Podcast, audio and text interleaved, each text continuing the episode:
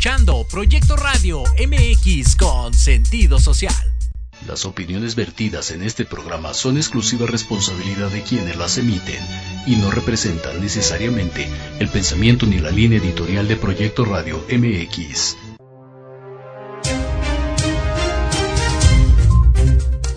¿Qué tal? Soy el licenciado Francisco Javier Rodríguez y les doy la más cordial bienvenida a mi programa Entre Diálogos. Un espacio en el que te vas a enterar de lo más relevante en materia nacional e internacional. Bienvenidos.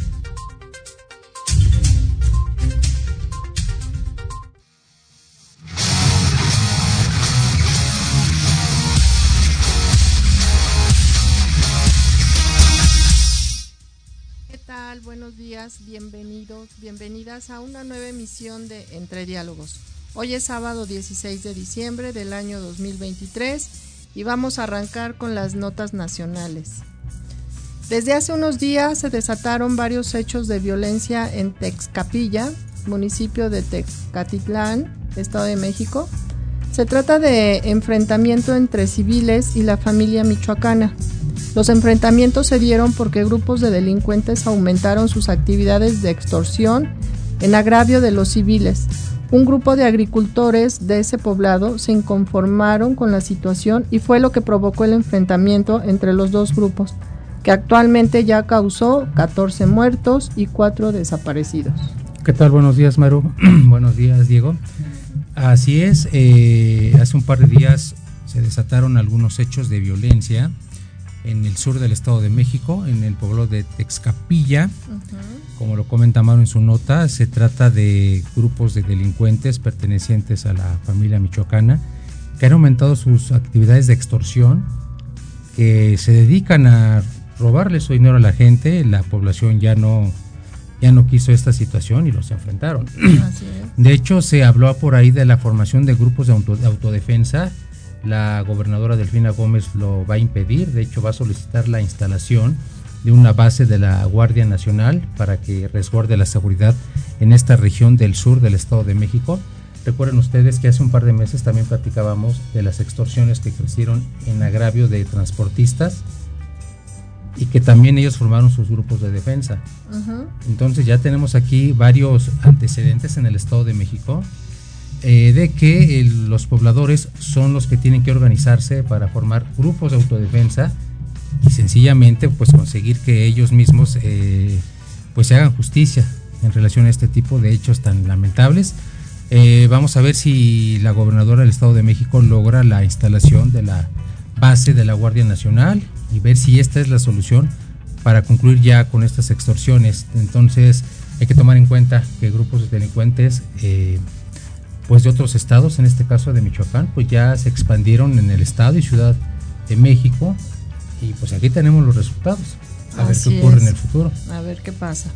Les platico que un científico vio posible que continúen los necrosismos en las próximas semanas en la Ciudad de México.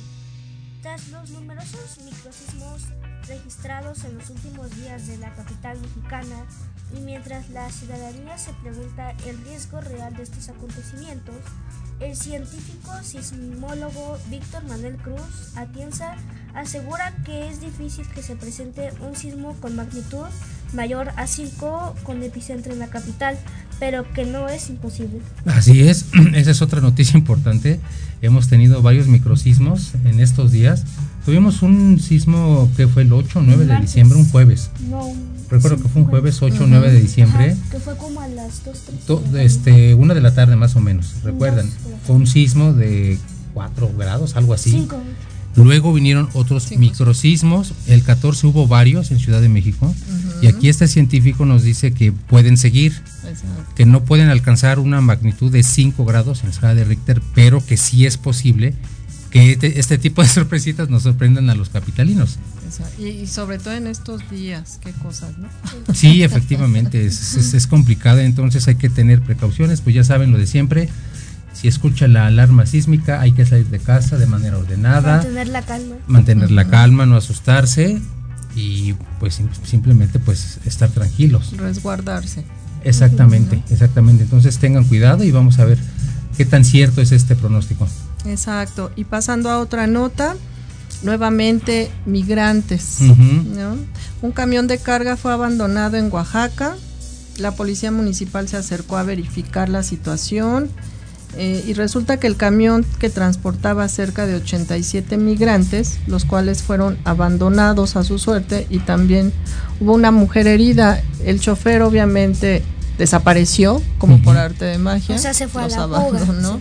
Y, al parecer este camión obviamente se quedó varado porque le falló algo. O sea, ya no, ya no arrancó, ya no quiso andar y pues ahí lo abandonó. Exactamente, es otra noticia más. Aquí en Entre Diálogos hemos dado eh, nota de este tipo de acontecimientos en agravio de los migrantes. Este camión, de hecho salió la noticia en televisión, o sea, se ve cómo el camión está estacionado, se abre la caja y bajan y bajan los migrantes y se echan a correr a donde, a puedan. Lados, Exactamente, y luego llegó migración, pero bueno, los, los migrantes no sabemos cuántos fueron los que bajaron del camión pero lograron escapar y todos sabemos que el destino no es Oaxaca, son los Estados Unidos y esta travesía de la cual siempre hemos platicado de los migrantes centroamericanos que pasan por México y todas las penurias que sufren en nuestro país, que son tratados muy mal. Algunos de ellos son usados para cometer delitos. Me ha tocado, y de hecho yo he platicado con migrantes dentro de las cárceles que me dicen, sabes que yo estoy aquí adentro por un robo de 10 mil pesos pero no puedo salir porque no tengo dinero y mi consulado no me apoya. Yo me confié de los mexicanos cuando yo llegué a México de que me iban a apoyar, me iban a echar la mano, me, matan, me mandan como manda, perdón, como carne de cañón a cometer delitos y me dejaron abandonado. Entonces, muchos migrantes desgraciadamente son usados para este tipo de situaciones. Los niños, los, las niñas igual eh, están pidiendo dinero en las calles junto con la gente que mexicana que también está en la en las calles pidiendo limosna. Entonces son circunstancias que agravan la situación. Obviamente aquí los migrantes son los más, los más perjudicados. Eh, nuestro gobierno creo que ni este ni otros han dado las garantías suficientes para que migrantes centroamericanos tengan las garantías de por lo menos una instancia segura en México. Y pues siempre se juega en la vida, siempre se juega en la vida, ese es el gran riesgo que corren todos de sufrir algún accidente, no tanto en México, ni también en Estados Unidos. Y este fenómeno no para, no para y sí tenemos que tomar en cuenta las eh, razones de fondo que motivan la migración y que deben resolverse en el interior de los países donde se dan las migraciones. Ya hemos platicado que normalmente son eh, países centroamericanos como Venezuela, Guatemala, Ecuador, El Salvador, Ecuador, El Salvador eh, Honduras, Panamá, Panamá, Haití. Entonces, estos países son muy pobres. No recuerden qué segmento platicábamos de este tema, pero este grupo de países no ha alcanzado una maduración económica suficiente para garantizar la, la estabilidad y la soberanía alimentaria de su pueblo. Por eso. Y, si te das cuenta, todos los migrantes em, son jóvenes. Eh, en cada esquina, en cada semáforo te topas con alguno que por falta de documentos, pues no pueden trabajar ni siquiera aquí en México, ¿no? Entonces, este, pues bueno, es lamentable la situación de los migrantes. Exacto, hay migrantes aproximadamente 30 a 97 a unos 34 años. Exacto. Si tienes razón, son muy jóvenes. Hablamos de hombres y mujeres, no sé, entre 20 y 30 años, 35 años de edad. Y los niños también de 5 o 6 años y adolescentes de 15. que vienen a buscar un mejor futuro y se enfrentan con esta situación. No tenemos una política migratoria eficaz ni en Centroamérica, ni en México, ni en Estados Unidos. El tema migratorio siempre ha sido muy importante en la agenda México-Estados Unidos, pero no ha sido suficiente ni se han tomado buenas decisiones para terminar con este problema y a nosotros siempre nos toca pagar el plato roto, a nosotros siempre nos toca resolver la situación de México para abajo. Estados Unidos nos manda a los migrantes a nosotros y nosotros tenemos que regresar o hacer lo que nosotros querramos con ellos. Entonces, mientras estas actitudes sigan eh, vigentes de parte del gobierno de Estados Unidos y mientras nuestro, nuestro país no tome una postura firme en este tema, difícilmente vamos a hablar de una solución. Claro. Bueno, hacemos la primera pausa y regresamos.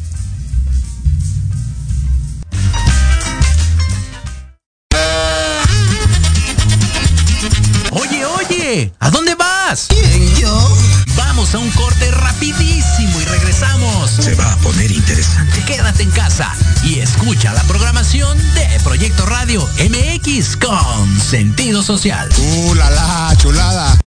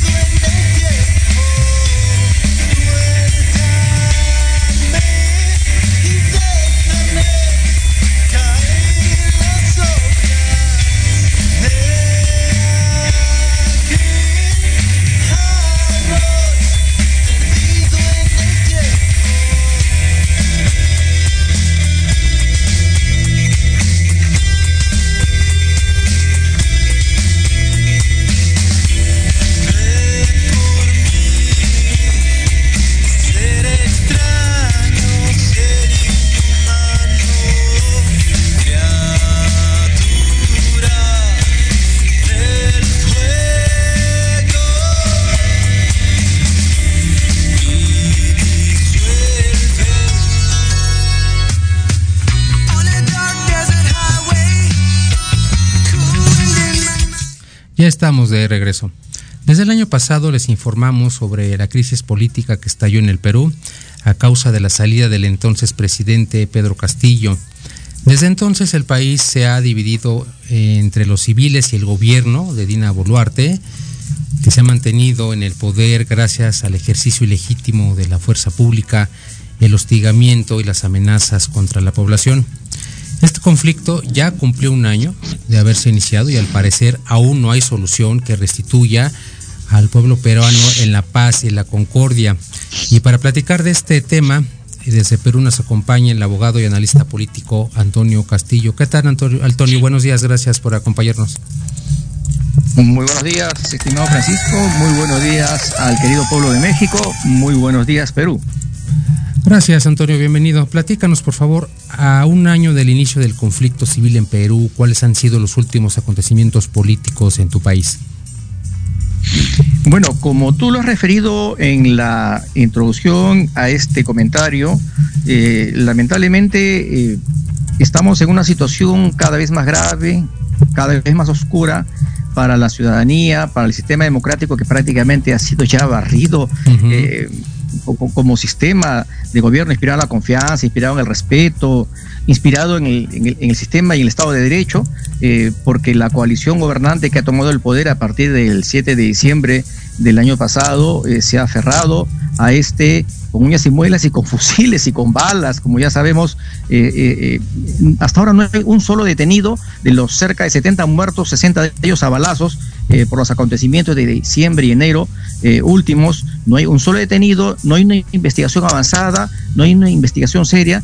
Lo que tenemos es básicamente la información que ha emitido Amnistía Internacional, Human Rights Watch, la Corte Interamericana de Derechos Humanos, las propias Naciones Unidas a través de su Comisariato de Derechos Humanos, en la cual se señala claramente que hay responsabilidad seria del Estado peruano y notorios afanes de eludir la investigación, que van de la mano con esas frases infelices de la presidenta, la señora Diana Boluarte, de decir que las víctimas se mataron entre ellos una cosa ofensiva, ¿no? Hay chicos de 15 años, de 20 años que regresaban a su casa a trabajar o, iban al encuentro de sus padres y, cayeron abatidos por las balas asesinas de las fuerzas del orden y sin embargo eh, se tiende el desparpajo a decir que ellos se mataron entre sí, ¿no? Hay médicos que estaban atendiendo circunstancialmente a los caídos en las protestas y, fueron avaleados en ese momento y se dice que se mataron entre sí. Hay quienes estuvieron transitando simplemente y en algún momento al ver el, tumulto, las circunstancias eh, violentas, eh, del lugar, se arrimaron a un árbol para buscar protección y viendo el policía y ahí le disparó una gama de perdigones hasta lograr eh, eh, exterminar con su vida y después lo remataron. O sea, una cosa que es propia de las películas de mayor violencia de la historia de la política nacional e internacional. Sin embargo, acá se ha venido diciendo cosas para desviar la investigación. Eh, la Fiscalía de la Nación ha actuado como encubridora porque ha sacado la investigación del lugar de los hechos, de Yacucho, de Apurimba, ¿no es cierto? y las ha traído a Limba o sea, a más de mil kilómetros de distancia, para dificultar la presencia de los familiares, el derecho de los familiares a, hacer el seguimiento de la investigación y a presentar testigos y una serie de pruebas, eh, porque sabe que eso es costoso, eso es complicado. Entonces, eh, está tratando de, que esto quede en la más absoluta impunidad.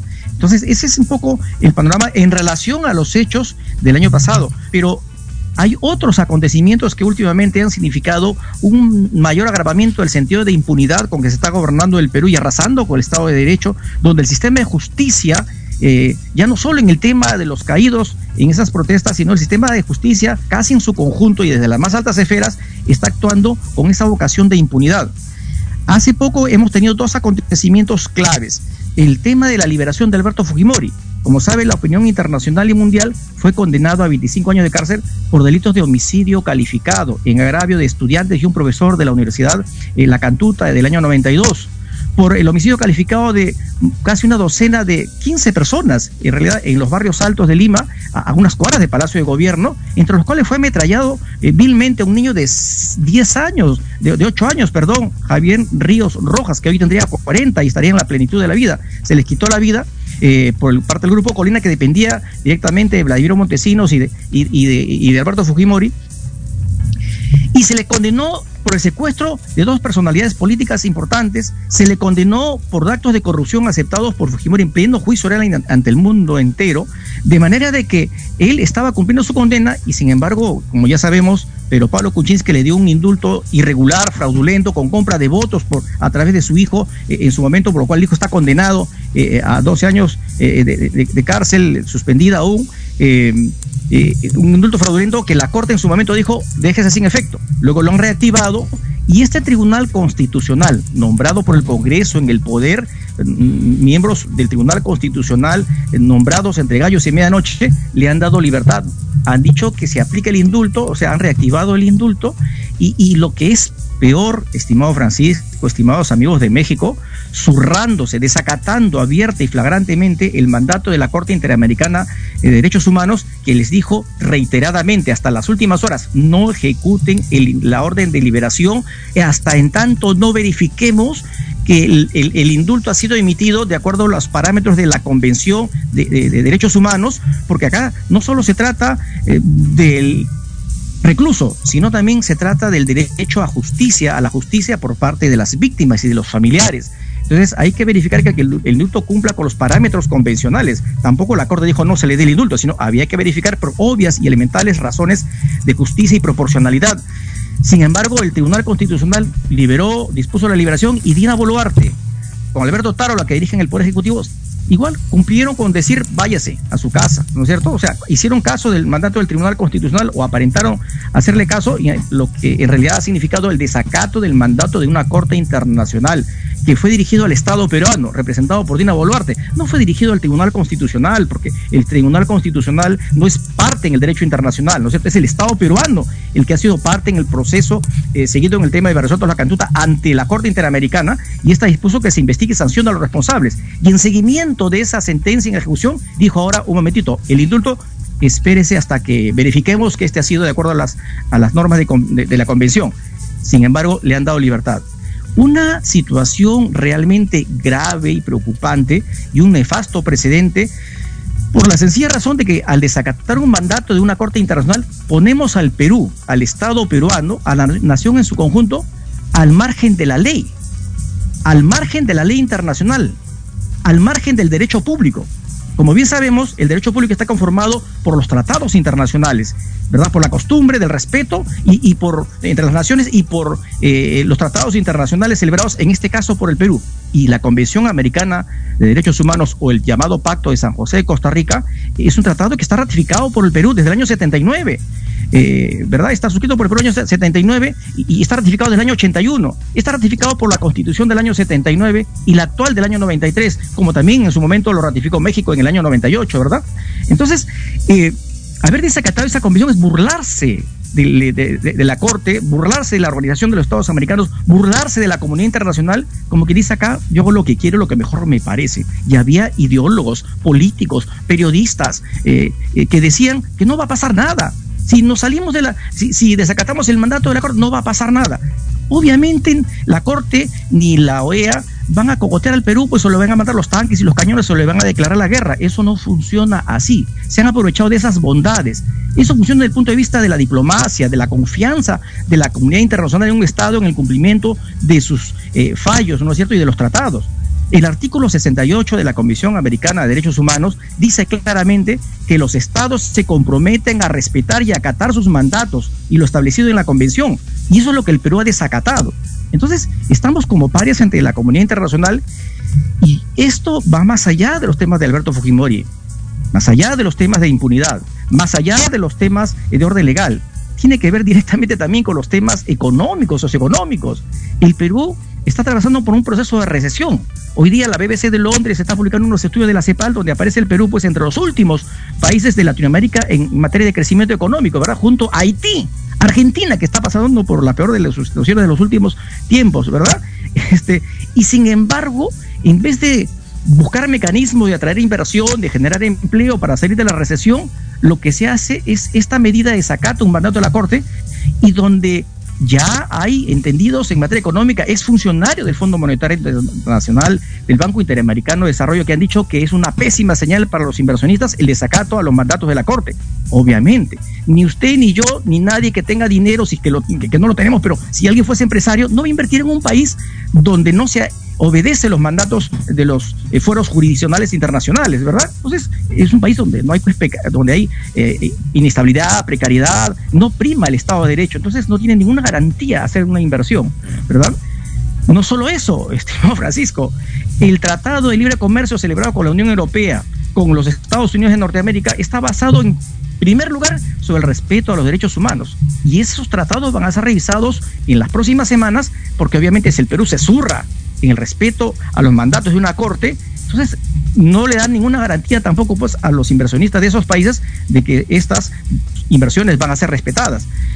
Entonces el panorama que se presenta con esta circunstancia de Alberto Fujimori, eh, motivado por un deseo de impunidad, eh, es realmente preocupante y grave desde todo punto de vista político, eh, jurisdiccional, económico, social, internacional. Ese es el panorama y eso es uno de, los últimos acontecimientos que está reveciendo eh, la política nacional. Y el otro es el tema de la Junta Nacional de Justicia. Esta es la entidad encargada constitucionalmente de evaluar, nombrar, ratificar, remover a los magistrados a nivel nacional, jueces y fiscales. De manera que apoderándose de ellas se apoderan de todo el sistema de justicia. Y eso es lo que quieren hacer en estos días. El Congreso de la República, sobre todo, quiere tomar por asalto esta entidad y la tienes con una espada de Damocles hace varios meses amenazando con destituirla, sometiéndola a procesos eh, express, rápidos, sumarios, para destituirla. Ya fracasaron en un intento anterior, el día de ayer han dejado en, en, stand-by por unas semanas el nuevo proceso. Eh, en esta oportunidad, por salvarle la cabeza a la ex fiscal de la Nación, la señora Patricia Benavides, que ha sido suspendida por la Junta Nacional de Justicia ante el escándalo de haberse detectado que ejercía sus funciones eh, metiéndose en temas políticos a cambio de impunidad, ¿no es cierto?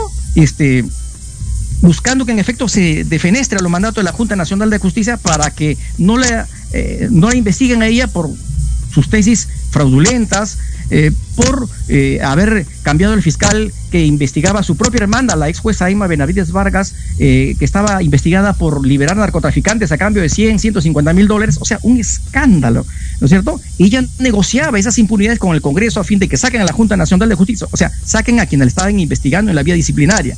¿verdad? nombren al defensor del pueblo favorable a sus intereses y destituyan a quien le era incómoda dentro del Ministerio Público, a la señora Zoraida Ábalos. Todo eso lo negociaba ella tras bambalinas con el Congreso de la República a cambio de impunidad. Habiéndole archivado a cambio de todo eso a una treintena de congresistas una serie de delitos eh, eh, de corrupción que también estaban remeciendo la política nacional. Es decir, una circunstancia tenebrosa para lo que sería la transparencia en toda institucionalidad democrática. Entonces, la Junta Nacional de Justicia, en estos días, a esta hora, está con esa espada de Damocles pendiente y que ayer ha sido suspendida porque parece que como el escándalo es tan grande, no ha logrado los 87 votos para defenestrarla, de 130 congresistas, ¿no? Le faltaba 6, me parece. Entonces, por ahora lo han dejado en stand-by para negociar, para presionar, etcétera. Entonces, esos dos elementos, esos dos acontecimientos, el de Fujimori como el de la Junta Nacional de Justicia, eh, son los que están reveciendo la política nacional en un contexto que ya sabemos viene de un año atrás, de un ejecutivo manchado, con las manos manchadas de sangre, y de un Congreso que está integrado pues por lo peor que ha podido llegar a la política nacional, ¿no? Lobistas, mochasueldos, traficantes de influencia, un violador así flagrante que violó a una trabajadora dentro de las instalaciones del propio Congreso de la República en horas de la noche, eh, eh, estafadores, el propio presidente del Congreso promovió una ley para archivar un proceso que él tenía por delito de estafa a su favor, o sea, juez, parte y legislador, una cosa asombrosa, ¿verdad? Entonces, eh, un, Congreso en esas condiciones, un Ejecutivo como ya con, ese origen y con ese tipo de ejercicios, una clase política totalmente deslegitimada y, que está gobernando el Perú en esas condiciones, generando este tipo de circunstancias que afectan eh, eh, la, marcha política, social e institucional del Perú. Claro, situación complicada, Antonio, vemos eh, con tristeza que siguen los enfrentamientos, las muertes a causa de enfrentamientos, la crisis política continúa y como lo comentas, el Perú eh, está atravesando también por un periodo de, recesión económica. Eh, según estadísticas del Ceneval, tu país está en los últimos lugares de producción económica junto con Haití y Argentina. Es una situación lamentable. Yo creo que el gobierno debería de poner más atención en este tipo de situaciones y ver cómo solucionar este conflicto que ha causado muchísimas bajas y estos eh, antecedentes que nos platicas de corrupción a niveles grandes del gobierno, en el poder ejecutivo, en el poder legislativo, no nos resultan extraños. Eh, ya nos habías contado en otras ocasiones cómo se dan las cosas en tu país, cómo los titulares del gobierno mueven las piezas para que todo resulte a su favor, para que las cosas no salgan a la luz como deberían de ser. Y en esas circunstancias definitivamente va a ser más difícil encontrar una solución a corto plazo.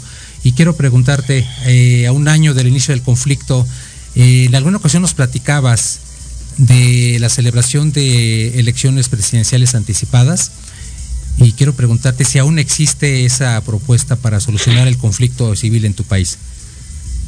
Bueno, eh, el Congreso en su oportunidad archivó dos proyectos de ley, ¿verdad? Por los cuales se proponía eh, convocar elecciones para abril del año que está terminando o para abril del año que viene. ¿No es cierto? El primero propuesto por una congresista, Susel Paredes, y otra por ahí, de los pocos rescatables de este Congreso, y el otro proyecto eh, por, eh, planteado por la propia Dina Boluarte en medio de las protestas de diciembre del año pasado. Los dos fueron archivados. Dina Boluarte no dijo, esta boca es mía. No, no, no reclamó, no protestó, no hizo ninguna presión cuando era la legítima aspiración ciudadana, porque obviamente ya se percibe que los presentó para salir del paso y para eh, al final quedarse en el poder como lo está haciendo en colusión con este Congreso de la República. ¿No es cierto? De manera que físicamente en este momento no hay ningún eh, proyecto de ley de ninguna de las partes en, el caso, en el conflicto. Pero eh, sí continúa esa eh, opción como alternativa social y política porque no hay otra salida. Ya hemos visto que estos señores, donde estén y como estén, van a seguir usufructuando el poder y, promoviendo solo eh, la impunidad en todos sus niveles. Y el país así no puede caminar con todo lo que hemos eh, comentado hace unos instantes. Entonces, la mejor evidencia de que esto es una agenda política es que el gobierno está totalmente deslegitimado. Un país así no puede ser gobernado con un Congreso de la República que tiene 6%, 5% de aprobación. O sea, de 100 peruanos, 95 están en contra, 94 están en contra, ¿verdad? Eh, los congresistas y la presidenta de la República no pueden salir al interior del país porque son abuchados, son, defenestrados, son, son vitoreados eh, de, manera adversa, eh, porque la, gente desea expresarles su desaprobación en la calle, arriesgándose a todo. Entonces, e, e, es evidente Estamos ante un gobierno que está sostenido solo por la fuerza de las balas y los cañones, no está sostenido por la legitimidad, por la aceptación social, que es lo que sostiene a toda democracia, y, a la vez por la represión, ¿no es cierto? Los cerca de 60 muertos a balazos del año pasado, el aumento de penas. Hace poco el, este gobierno, Dina Boluarte y Alberto Taro, han emitido un decreto legislativo por facultades delegadas del Congreso de la República, en la cual incrementan a 15 años las penas por el delito de protestar. 15 años de cárcel, o sea, más eh, en muchos casos pues que, que, un ladrón de, celulares, que un asaltante, ¿verdad? Y eh, sancionando hasta el acto de mera colaboración, de mera solidaridad con los que protestan. O sea, al que protesta y al que lo apoya, cárcel, ¿no es cierto? Entonces eso definitivamente disuade por temor eh, a, la gente que tiene una rebeldía y un, una protesta allí pendiente, guardada, ¿no es cierto? Entonces las condiciones están dadas para que acá lamentablemente en algún momento esto se convierta en un estallido social. nadie lo desea ni nadie lo quiere pero lo están alimentando día a día con todos los acontecimientos que estamos refiriendo, ¿no es cierto? A eso le sumamos la estigmatización, el torruqueo, o sea, a todo el que protesta, que reclama, es un terruco, ¿no es cierto? Es un terrorista, es un subversivo y hay que meterlo en la cárcel. Las incursiones a los lugares que alojan a los manifestantes, muchas veces que vienen de provincia, también, ¿no es cierto? Lo siembran eh, de una serie de elementos para hacerlos aparecer como subversivos. En fin, eh, no existe legitimidad por parte de los gobernantes y la gente siente que no lo tolera. Que en algún momento se produzca una válvula escape que genere un estallido social, no lo dudamos. Por eso creo que la mejor salida, la mejor opción es que en algún momento entremos a una recapacitación y se convoque a elecciones generales. Pero acá también entramos a otro problema. El Congreso de la República en estos días como también sabe que esto puede ocurrir así en algún momento, pese a que ellos no lo desean, están tratando de copar todo el Estado. Ya tienen la Defensoría del Pueblo, ya tienen el Tribunal Constitucional, como hemos referido, ¿no es cierto? Eh, han querido tomar la Junta Nacional de Justicia. Y lo último que están guardando es el Jurado Nacional de Elecciones, o sea, las autoridades del sistema electoral, a quienes quieren defenestrar por dos razones. Una, en venganza porque no aceptaron eh, la campaña del año pasado de, que había acá un supuesto fraude, ¿no es cierto? Y el Congreso investigó con su propia gente y se detectó que no había ningún fraude. Pero ellos siguen existiendo con el tema del fraude y hay que sacarlos. Y dos, para poder manipular los próximos procesos electorales. Desean apoderarse del Jurado Nacional de Elecciones, de la OMP, de la RENIEN, o sea, manejar todo el padrón electoral.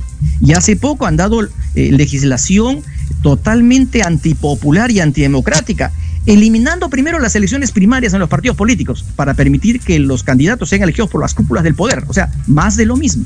Y en segundo lugar, eh, eliminando la práctica los movimientos regionales, elevando la valla de las firmas de adherentes para conformar movimientos regionales al 5%, o sea, más de los, del 3% que le piden a los partidos políticos. El 5%, de acuerdo al universo electoral nacional, es cerca de 700 mil firmas.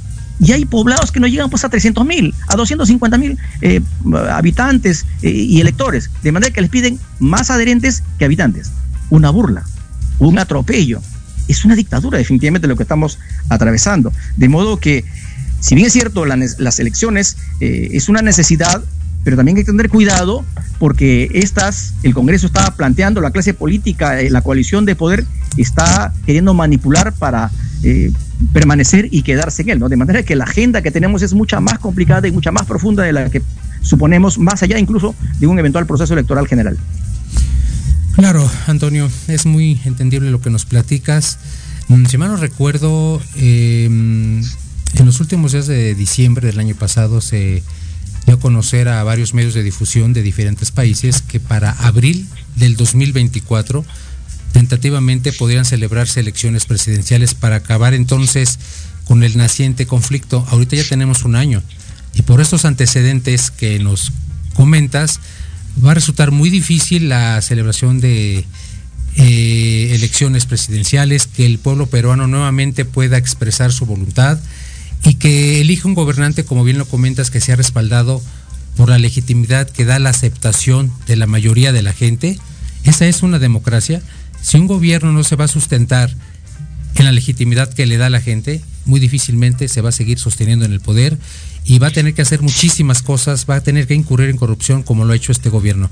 Algo terrible que pasa en tu país, que desgraciadamente tiene réplica en otros países de Latinoamérica y que nosotros desearíamos que no siguieran las cosas así, pero veo que los peruanos eh, están aislados, están eh, siendo rehenes de un gobierno que no los favorece de ninguna manera y en verdad yo espero que para el próximo año se retome esta propuesta de elecciones presidenciales y que si ese fuera el caso, que se haga de, manera legal, de manera pacífica y que se eviten ya los enfrentamientos entre civiles de tu pueblo. Eh, Antonio, te agradezco muchísimo tu colaboración para Entre Diálogos. Como siempre, es un gusto escucharte y te mando un abrazo hasta Perú. Muy buenos días. Gracias, Antonio. Hasta pronto. Saludos.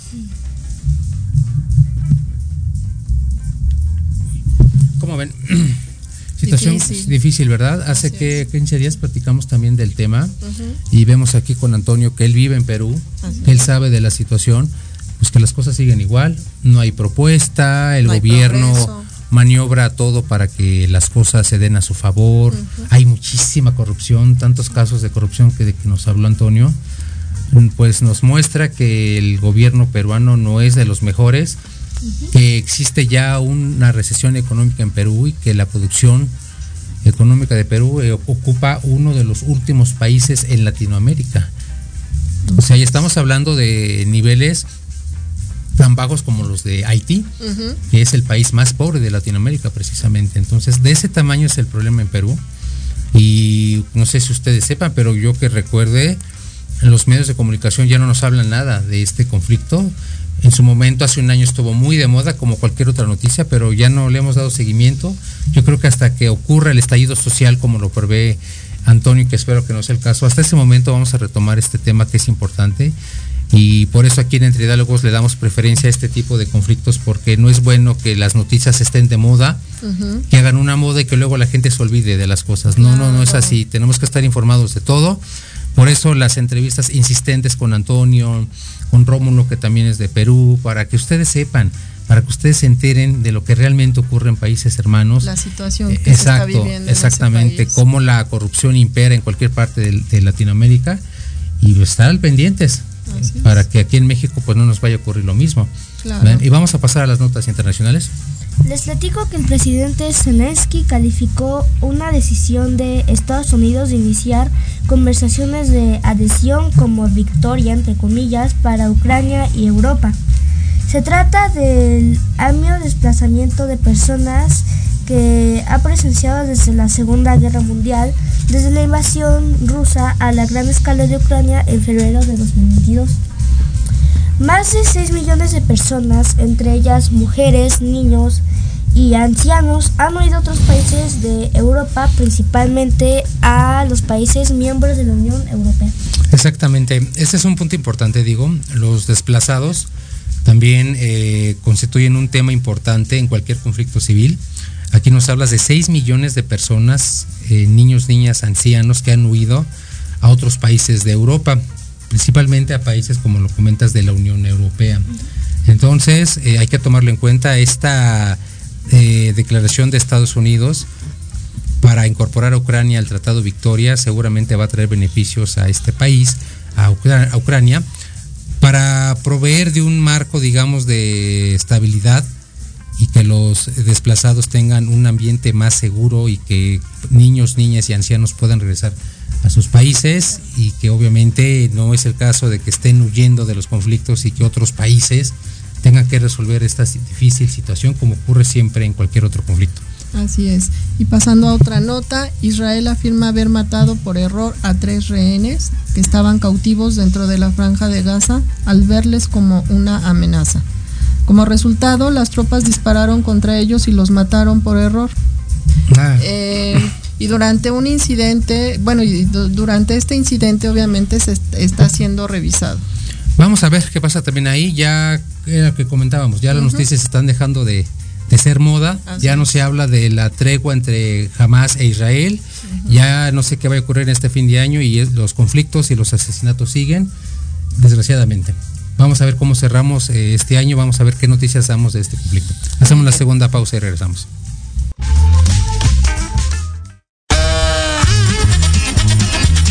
Oye, oye, ¿a dónde vas? ¿Quién, yo?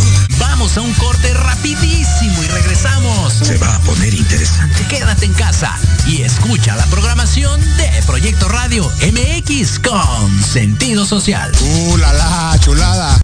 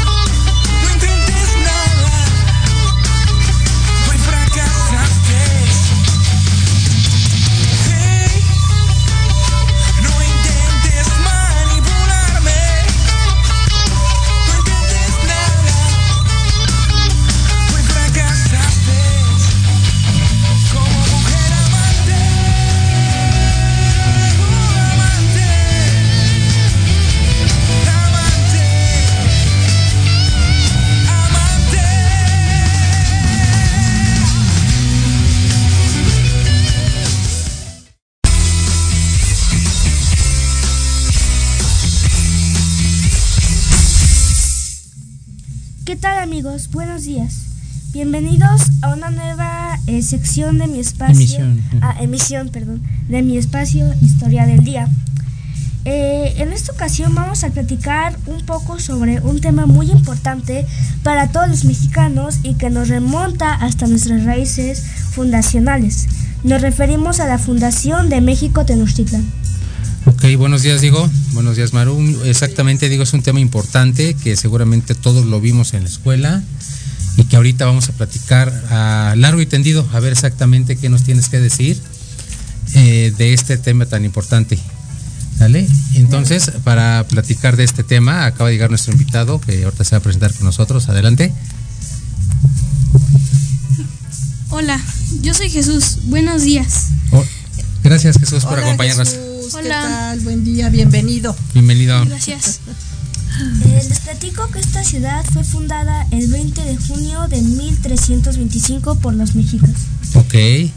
Esta gran ciudad que actualmente ocupa la Ciudad de México duró dos siglos y medio, hasta 1521, año en que los mexicas cayeron bajo el mandato de los españoles. Así es, este Jesús. Hace siete siglos más o menos, la cuenca del Valle de México habitaba entonces por diversos pueblos que vieron llegar, luchar y finalmente consolidarse a los mexicas como una de las civilizaciones más poderosas, quienes harían de su ciudad el centro de poder político más importante. De entonces, y, y que el pasa, que- y que el paso del tiempo se convirtió en el sitio neurálgico de todo un país. Así es, es una historia muy importante. Todos sabemos cuál es el origen oficial de México Tenochtitlán, uno de los imperios más grandes antes de que llegaran los españoles. De hecho, los pueblos que estaban asentados alrededor tenían que rendirle tributo a la gran Tenochtitlán, pagarle impuestos, eh, mandar mercancías y demás. De ahí que cuando llegó Hernán Cortés encontró buenos aliados en estos pueblos que estaban en contra del rigor que ejercían sobre ellos los, mexi- los eh, mexicas. Así es. Contaba la leyenda que Huitzilopochtli le dijo a los mexicas que cuando encontraran un águila devorando una serpiente posando sobre un nopal, eh, quería decir que habían encontrado un lugar donde mm, pues, encontrarían la máxima victoria para el imperio azteca. Ok. Este acontecimiento fundacional tiene su origen en fuentes orales y pictografías prehispánicas y en las crónicas manuscritas redactadas tanto por los españoles como los mexicas de distinta procedencia. La señal profética atribuida a la principal deidad mexica como para establecer y desarrollar el imperio azteca. Así es, Jesús. Los aztecas o mexicas se instalaron en las riberas del lago de Texcoco después de una larga peregrinación. Dice la leyenda, ¿verdad? Así es. Entonces, allí encontramos los símbolos prometidos por su Dios y que, hoy son ya el escudo nacional. Exactamente, es una leyenda que como platicaba todos conocimos en su momento como mexicanos, sabemos cuál es el origen de nuestra nación y esta leyenda es conocida por todos y es la que le da origen a México. Ya sabemos qué pasó después, la conquista, la colonia, la independencia, etcétera, etcétera, etcétera. Pero bueno, pa- partimos entonces de esta mm, base, de esta base histórica antes de la llegada de los españoles y los aztecas eran uno de los pueblos, como les comentaba, más grandes de aquella época. Duró más o menos cinco, cinco siglos, ¿no? Como lo comentaba Diego, dos siglos y medio, entonces imagínate, es muchísimo tiempo. Y hubo muchos adelantos, la tecnología de los aztecas, eh, aztecas era muy muy buena, las ciudades también eran fantásticas, entonces el comercio estaba muy desarrollado también en, en esa, en ese imperio. El comercio como en su momento se desarrolló en Europa, aquí en México también estaba muy, muy, muy bien desarrollado. Un dato interesante es de que antes para comprar productos o intercambiar productos, el cacao se utilizaba como Exacto. moneda. Exactamente, ese es un buen punto, Diego, tienes toda la razón. El cacao era la moneda de cambio En el imperio azteca y ahora el cacao ya se conoce en Europa gracias a los mexicanos. Recuerden aquí de nuestros amigos que hemos eh, aquí en Europa que nos dicen lo mismo los belgas que tienen chocolates deliciosos, pero reconocen que están hechos a base de cacao mexicano y que de aquí viene la base de ese de ese dulce. Sí. Después de varias expediciones en América, Hernán Cortés escuchó hablar sobre Tenochtitlán y decidió ponerse en marcha para, que la, ciudad mexicana, para la ciudad mexicana. En aquel entonces, el Tlatoani Moctezuma Coyotzin eh, pensó que era su dios Quetzalcoatl. Mandó a varios mexicas a recibirlo eh, con varias riquezas de Tenochtitlán, pero para Cortés no fue suficiente y pensó que tenía que llegar a la ciudad para descubrir cuántas riquezas tenía. Así es, Diego. A partir de la conquista, el pueblo mexica vivió un rompimiento inexorable con su pasado. Se desarrolló entonces una identidad como resultado del mestizaje. No obstante, las raíces de la cultura prehispánica permanecen. La imagen de la Fundación México Tenochtitlan se convirtió en el emblema que distingue a nuestro país, la cual aparece en el centro del lábaro patrio desde Iturbide hasta la actualidad, alcanzando así el significado simbólico más trascendental en la forma de nuestro escudo nacional.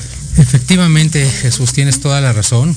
Este mm, mito fundacional de México, el águila sobre el nopal devorando una serpiente, forma parte del escudo nacional, como lo comentas desde tiempos de, mm, Iturbide, desde la bandera imperial de, de Iturbide hasta nuestros días se conserva ese, ese símbolo y obviamente es el que le da identidad a México. ¿Sale? Eh, todos los países del mundo saben que este es nuestro escudo, nacional, exactamente, y es uno, exactamente, y es el, escudo nacional, uno de los datos, mm, bueno, más bien es uno de los eh, elementos fundacionales y, e eh, que le dan identidad, a, nuestra nación.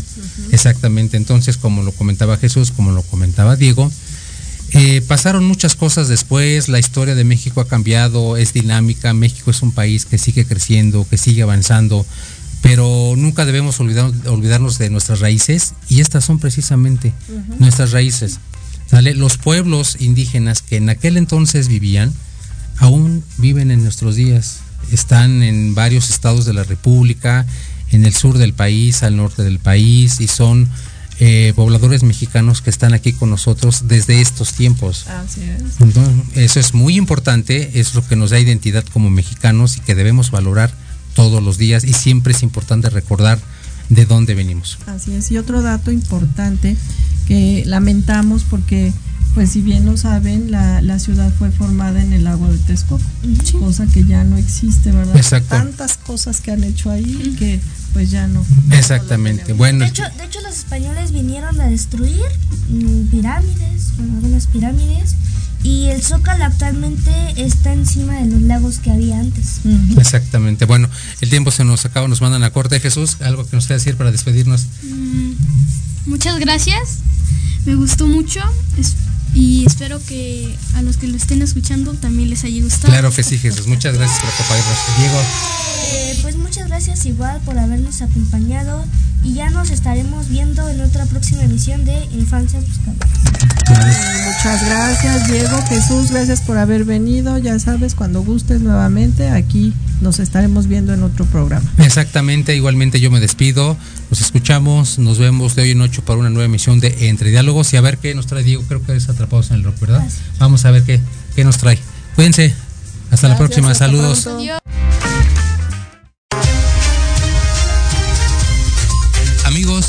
muchísimas gracias por sintonizarnos este fin de semana y los esperamos el próximo sábado para una nueva emisión de Entre Diálogos. Hasta pronto.